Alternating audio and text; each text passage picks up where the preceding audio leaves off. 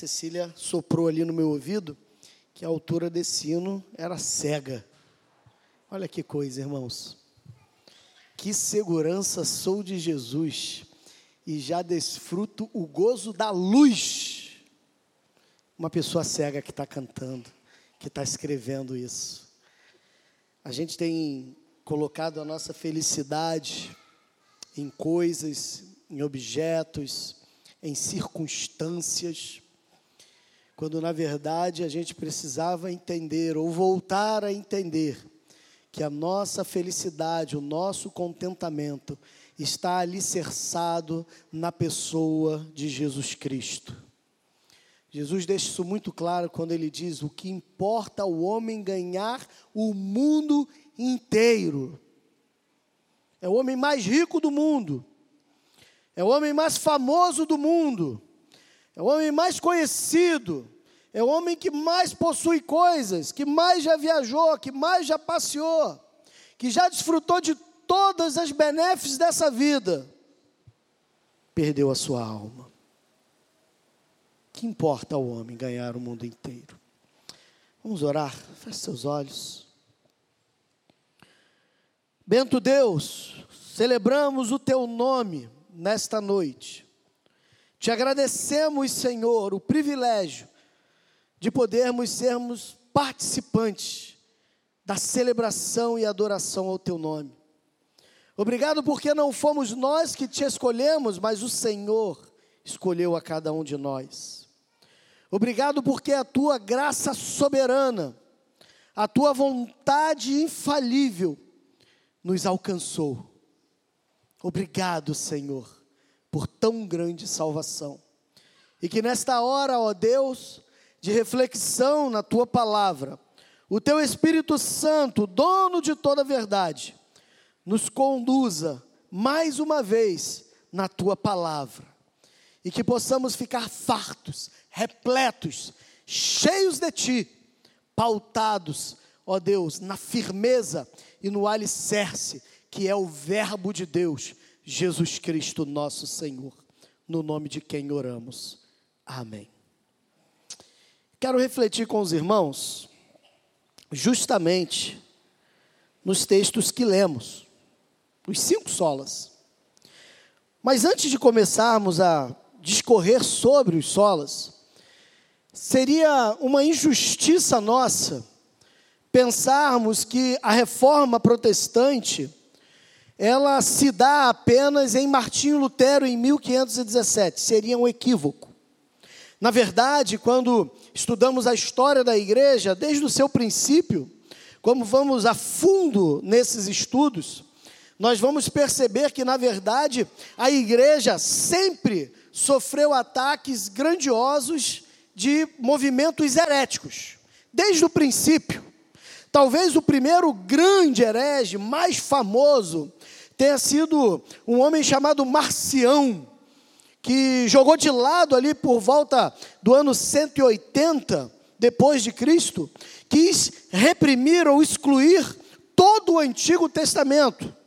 Dizia ele que o Deus do Velho Testamento era um Deus cruel, um Deus malvado, e que o Deus do Novo Testamento, esse sim, era um Deus bondoso, mas não de todo o Novo Testamento, mas apenas do Evangelho de Lucas e dos livros ou das cartas do apóstolo Paulo.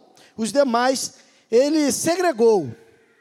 E graças a Deus, muitos homens valorosos se levantaram contra o que ficou chamado ou conhecido como heresia marcionita.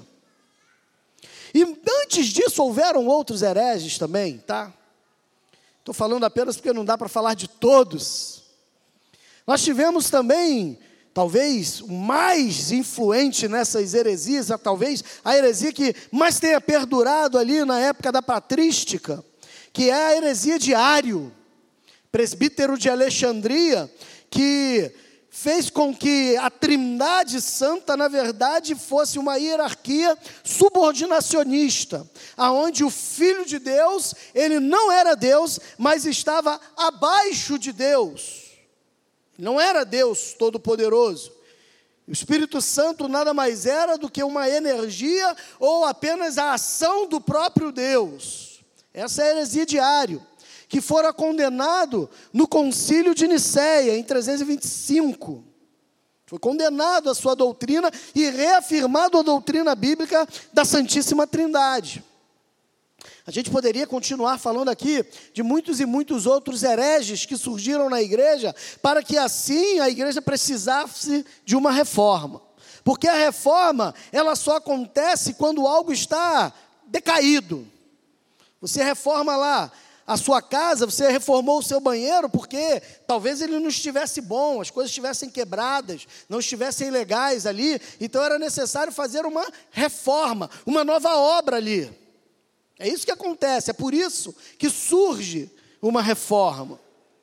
E no decurso ali, após, especialmente ao concílio de Nicéia, Outras heresias começam a nascer no seio da igreja, especialmente a partir do momento que parece haver uma união entre o Estado e a igreja, entre o Império Romano e a igreja de Cristo. Por volta do ano 380, ou na verdade no ano 310, o, o Edito de Milão, ele é assinado onde os cristãos passam a ser tolerados pelo Império, aceitos pelo Império. Ninguém mais poderia perseguir os cristãos. Mas é no ano 380, se não me falha a memória, que o imperador Teodósio I, ele vai elevar o cristianismo à religião oficial do império. E é ali que as coisas começam a degringolar rapidamente. Os excessos começam a tomar conta. A hierarquia dentro do seio da igreja, toma um vulto como nunca antes havia tomado. Começa-se a partir daquele momento um culto ou uma veneração, talvez um tanto quanto exagerada, aos santos mártires. Depois, as suas imagens. Começa a partir desse movimento, ou desse momento, o que ficou chamado de é, Teotocos, a adoração à Santa Mãe de Deus partir desse momento. É a partir desse momento que começa a nascer na igreja coisas estranhas, escrituras, como o culto aos mortos, a doutrina do purgatório e, consequentemente, as indulgências. Começa então, com tantas heresias nascendo no seio da igreja, começa então um movimento dentro da própria igreja ou dentro de algumas pessoas que compunham a igreja, tentarem reformar a igreja, trazer a igreja de volta à sã doutrina.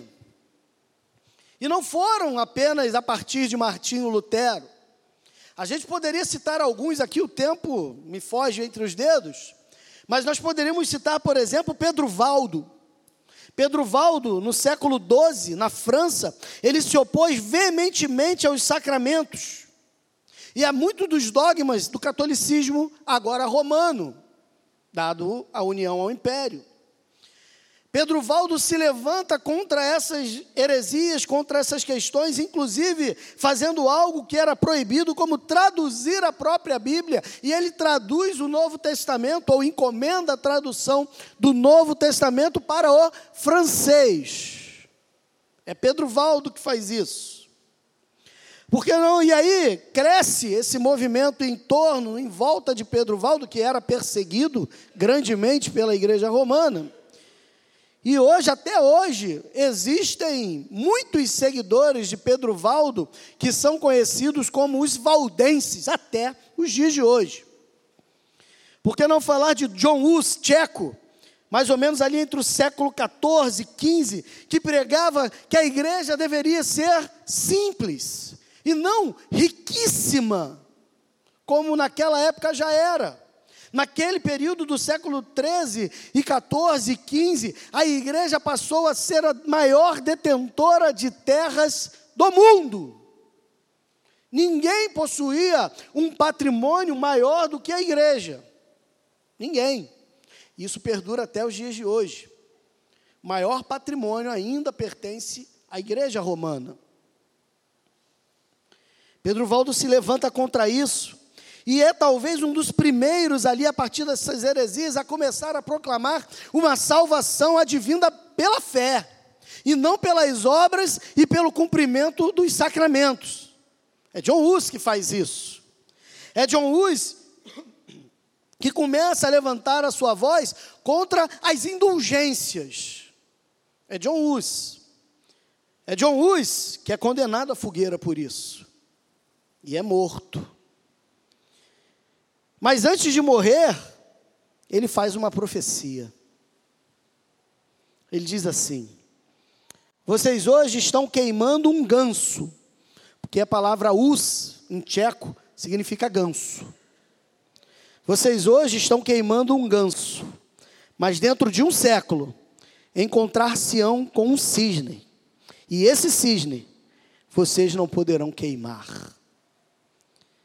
John Hus fala isso 100 anos antes de surgir Martim Lutero.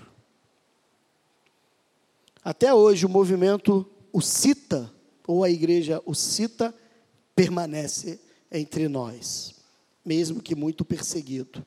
Por que não falar de John Wycliffe, na Inglaterra, século XIV? Pregava que todo cristão deveria estudar a Bíblia de maneira livre. Todo cristão deveria ter a Bíblia nas suas mãos e lê-la.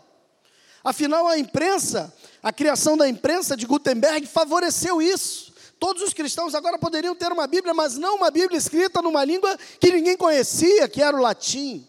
Mas era proibido traduzir a Bíblia pela igreja romana. John Wycliffe traduz a Bíblia para o inglês. Ele diz que o estudo bíblico era inclusive mais importante do que os sacramentos. Condenava a cobrança de impostos pela igreja e a existência de sacerdotes que faziam a mediação entre os homens e Deus. Afinal, só Jesus faz tal mediação. Era a pregação de John Wycliffe. Esses homens, assim como muitos outros, como por exemplo Salvonarola e tantos outros, são considerados hoje na história como pré-reformadores, pessoas que lutaram por uma reforma é, antes da reforma oficial que acontece na Alemanha com Martinho Lutero. Nós poderíamos citar assim já, talvez, os principais reformadores. Claro, Martinho Lutero na Alemanha, Poderíamos falar de Philippe Melanchthon, na Alemanha também. É ele que, inclusive, faz a primeira confissão, o primeiro credo protestante, a confissão de Augsburgo. É ele que escreve. Ulrich Zwinglio, como nós falamos aqui na França, na Suíça, melhor dizendo. João Calvino também na Suíça. E um homem mais radical, que talvez muito da nossa teologia seja amparada por esse homem chamado Menor Simons, pouco falado, mas é chamada reforma radical, uma reforma que vai mais profundamente, nós vamos falar brevemente sobre isso. No dia 31 de outubro de 1517, o monge agostiniano Martim Lutero, padre, ele formula, doutor em teologia, ele formula 95 teses. Se você quiser conhecê-las, estão expostas ali, ó. Lá atrás, se você quiser, tem ali um pallet ali com as 95 teses, você pode lê-las ali atrás. E ele pega essas 95 teses e ele envia essas 95 teses ao capelão, ao, ao cardeal, arcebispo. Para a proposta de Lutero era uma proposta de debate. Ele envia com a seguinte mensagem ao cardeal: Por amor à verdade e no empenho de elucidá-la, discutir-se-á o seguinte em Wittenberg, sob a presidência do reverendo padre Martinho Lutero, mestre de artes e de santa teologia e professor catedrático desta última naquela localidade. Por esta razão, ele solicita que os que não puderem estar presentes a debater e debater conosco oralmente o façam por escrito, em nome do nosso Senhor Jesus Cristo. Amém? E ele formula as 95 teses. A primeira delas diz: ao dizer, fazei penitência, em Mateus 4,17, o nosso Senhor e Mestre Jesus Cristo quis que toda a vida dos fiéis fosse uma penitência. Dois, esta penitência não pode ser entendida como penitência sacramental, isto é, da confissão e satisfação celebrada pelo magistério ou pelo mistério dos sacerdotes. E por aí vai, não vamos ler as 95, fica tranquilo. Mas ele vai propondo cada uma dessas para que se há um debate. O objetivo do padre não era de forma nenhuma romper com a igreja. O objetivo dele era trazer a um debate público entre padres, teólogos, bispos e quem sabe até o próprio papa, para discutir assuntos de vital importância, especialmente a questão das indulgências, que nada mais era do que você pagar, comprar o perdão divino, né? Como você comprava algo você comprava o perdão e aquilo vinha, inclusive, até assinado e carimbado pelo Papa, o seu perdão que lhe dava direito, dependendo da indulgência, se fosse uma indulgência plenária, ela te daria direto acesso ao céu sem nem mesmo passar pelo purgatório.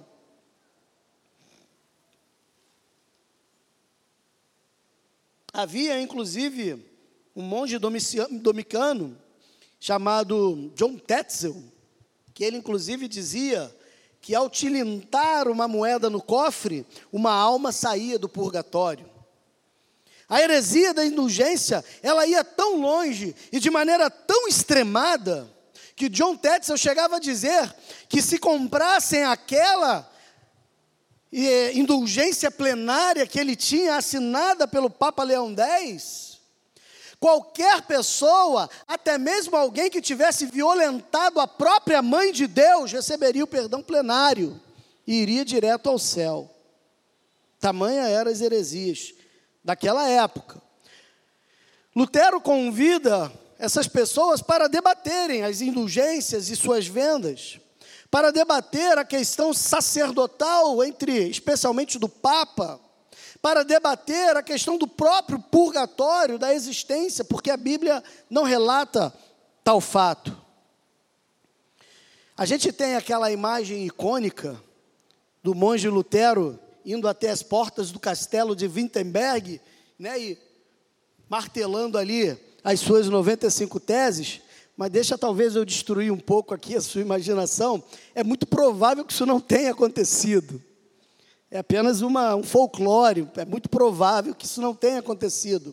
Lutero não tinha esse objetivo, o que ele queria era enviar a carta ao seu destino, ao bispo, para que o bispo organizasse tamanho debate. Mas provavelmente a pessoa que pega esse documento leva até a imprensa, agora já firmada, e faz uma nova cópia, e essa pessoa bota lá as portas do castelo de Wittenberg, e aquilo vai tomando uma proporção que se irradiou por toda a Europa. Martinho Lutero começa a ser perseguido. E em 1521, ele é então excomungado oficialmente da Igreja Católica Apostólica Romana. E é a partir desse momento que, na verdade, ele começa um movimento paralelo à Igreja Católica Romana. Nós não queremos falar da Igreja Católica e não queremos falar também de Lutero. Eu quero falar com vocês daquilo que ele falou, desses pilares. Eu quero te convidar abrir a palavra de Deus primeiro em Romanos 1,17, que nós já lemos nesse culto, todos esses textos que eu falarei já lemos nesse culto. Romanos capítulo 1, verso 17.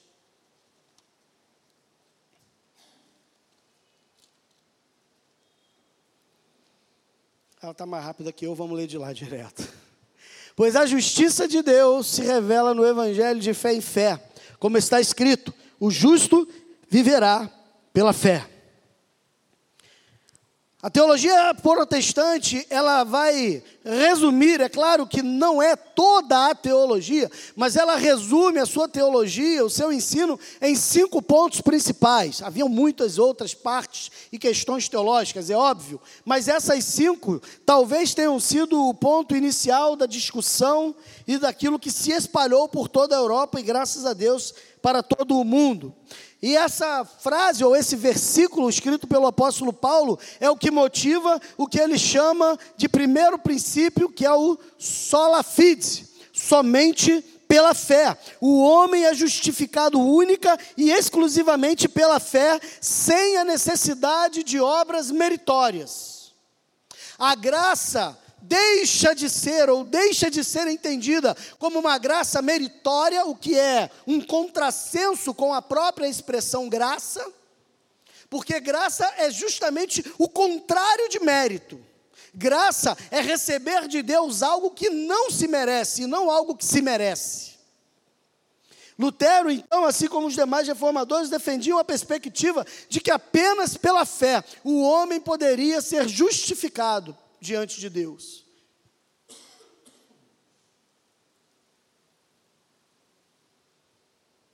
E que nenhuma indulgência, nenhum culto às relíquias, nenhum tipo de penitência ou peregrinação seria capaz de justificar o homem diante de Deus, mas apenas a fé.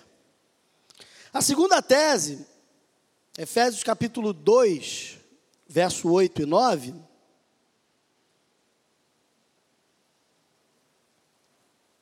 Pô, ganhou de novo. Efésios capítulo 2, verso 8 e 9 diz assim: Porque pela graça sois salvos por meio da fé. Isto não vem de vós, é dom de Deus não vem das obras, para que ninguém se orgulhe, para que ninguém se glorie. É um favor de salvação que o homem não merece e não pode de forma alguma pagar por ela. O homem não pode obter a salvação pelos méritos pessoais, por aquilo que ele faz, por aquilo que ele produz. Infelizmente, tem muito cristão hoje 506 anos após a reforma, que continua lutando com as forças próprias para alcançar a salvação. Pensando que trabalhar na igreja, pensando que fazer caridade, ajudar as pessoas, pode de alguma maneira garantir um espaço no céu para ele. Meu irmão, não pode. Você é salvo pela graça inefável do Senhor. Você não merece mas mesmo sem merecer, o Senhor estende a sua salvação. Por essa graça nós somos escolhidos por Deus. Por essa graça nós somos regenerados. Por essa graça fomos justificados. Por essa graça Deus nos tornou seus filhos. Por essa graça vivemos um momento, um processo de santificação. E por essa graça, almejamos e aguardamos ansiosamente a glorificação. Aquele dia que seremos elevados à presença do Senhor. Sola gratia, somente pela graça podemos ser salvos. Terceiro sola, terceira tese, solos Cristos, Atos capítulo 4, verso 12.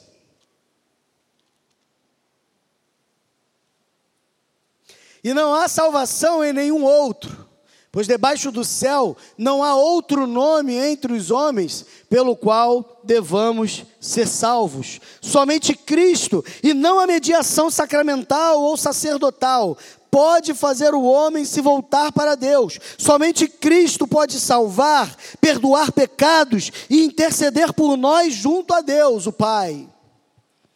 Ninguém pode se colocar entre você e Deus.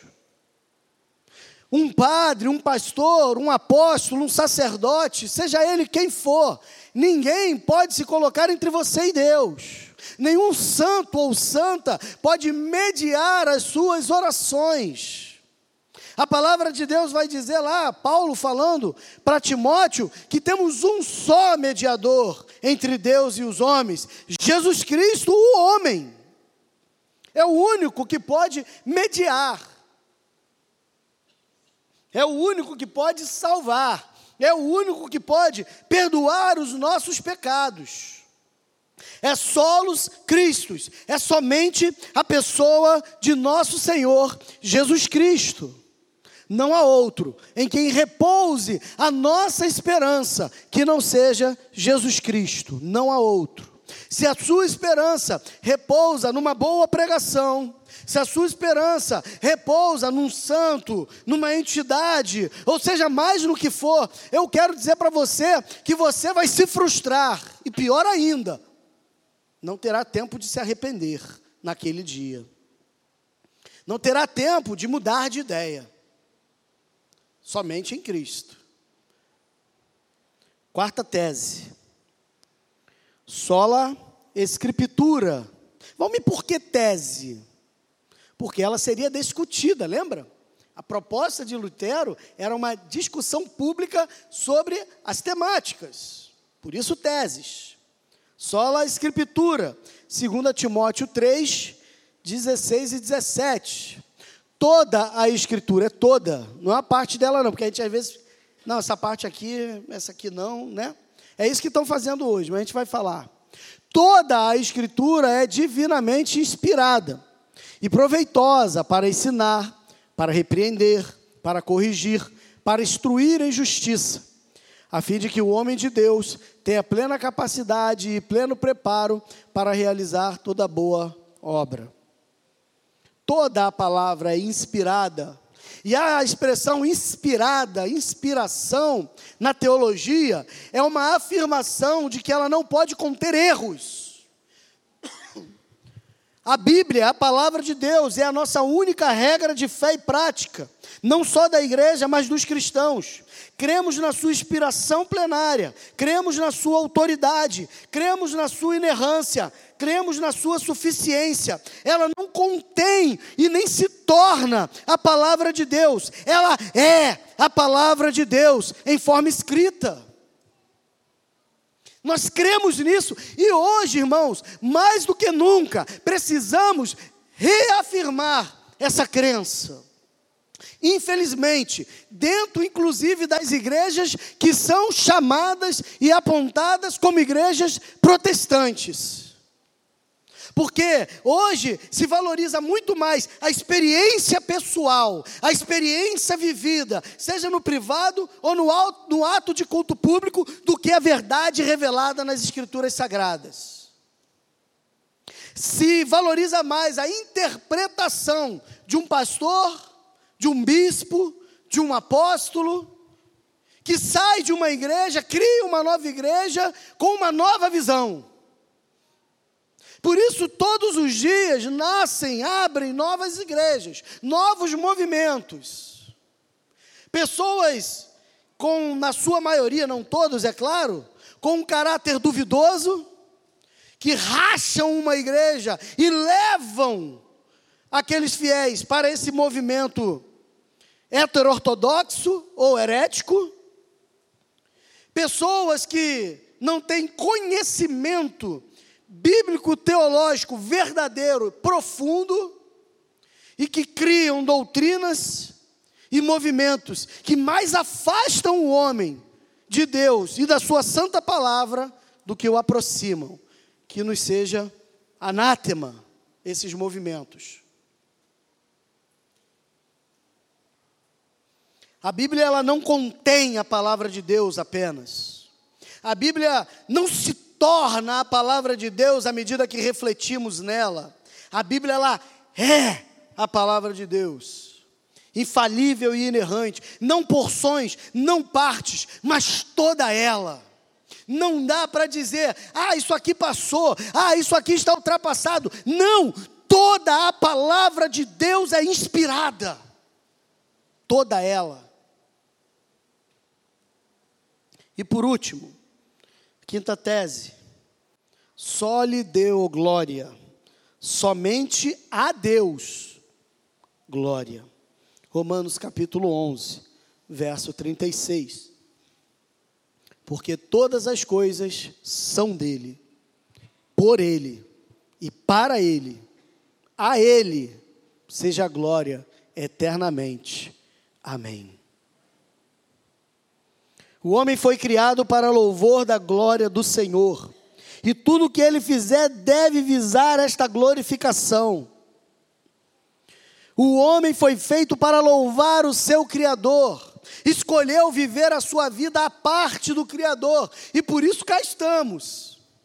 Tentamos uma independência, uma rebeldia, Mas somente Deus é digno de ser glorificado, somente Deus é digno de ser louvado, somente Deus é digno de ser adorado. Nenhuma outra criatura pode ser adorado, nem mesmo os santos anjos. Nem mesmo o santo arcanjo Miguel, nem mesmo os grandes homens e mulheres do passado que deram o seu sangue por amor a Cristo, nem mesmo Maria, mãe de Jesus. Ninguém é digno de ser adorado. A palavra de Deus diz em Isaías 42, 8, que ele não divide a sua glória com ninguém.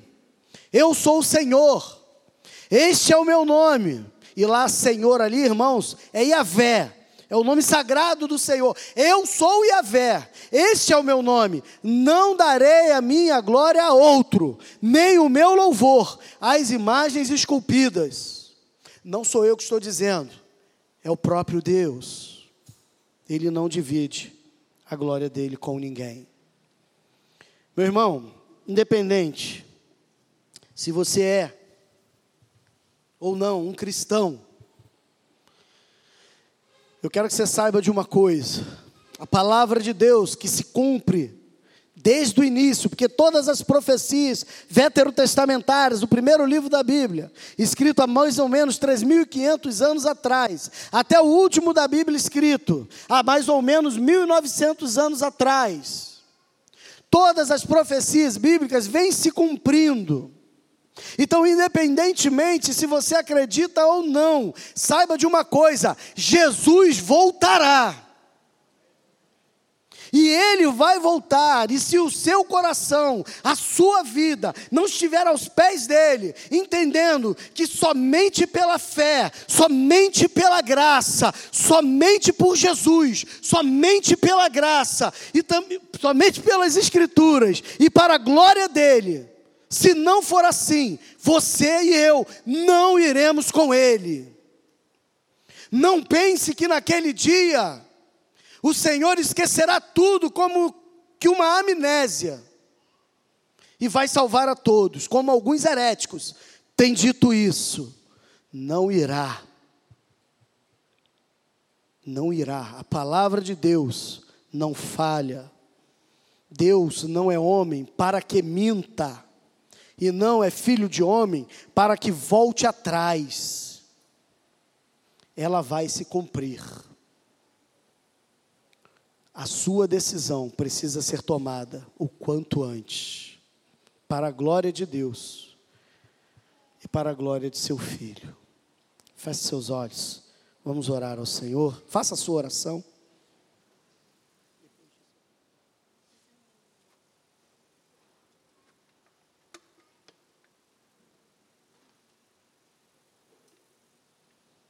Pai bendito, foi exposto nesta noite, diante de Ti, diante desta grei,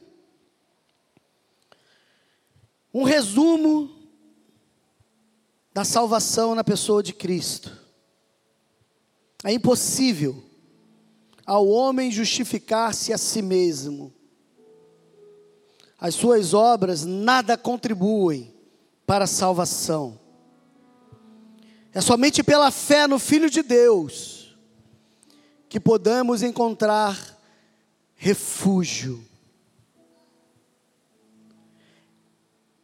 Não há aquilo que possamos fazer, realizar ou praticar que gere no teu coração quebrantamento suficiente para nos salvar. Não, não dá.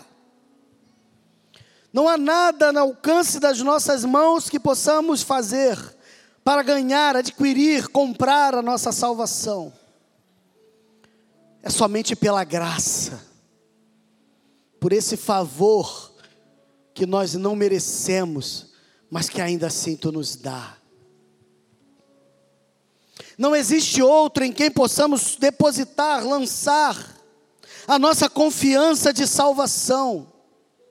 Não há nenhum homem, nenhuma mulher, nenhum santo, nenhuma entidade, ó Deus, que possa pagar o preço que somente Jesus pôde pagar. É somente em Jesus Cristo, somente nele. Obrigado, Senhor, pela tua palavra, que revela para nós o caminho que devemos seguir, que nos ensina o que é fé, que nos mostra a tua graça, que nos presenteia Jesus. Obrigado por esta rica palavra. Obrigado, Senhor. Obrigado, Deus, porque tudo isso não é para que o nome do Valmir ou de qualquer outra pessoa brilhe. Não é, ó Deus, para que o nome da igreja batista ou da convenção seja elevado. Não, Senhor. Obrigado porque tudo isso é para louvor da glória do teu nome, Senhor. Muito obrigado, Pai. Nós te bendizemos, nós nos alegramos por tão grande salvação.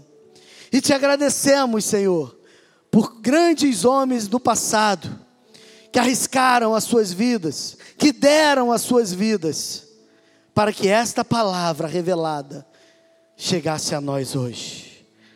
Obrigado, Pai. Em nome de Jesus. Amém e amém. A salvação é pela fé somente mediante a graça somente, através das Escrituras e de Cristo somente, e para a glória de Deus somente. Nunca mude isso. Deus a todos abençoe.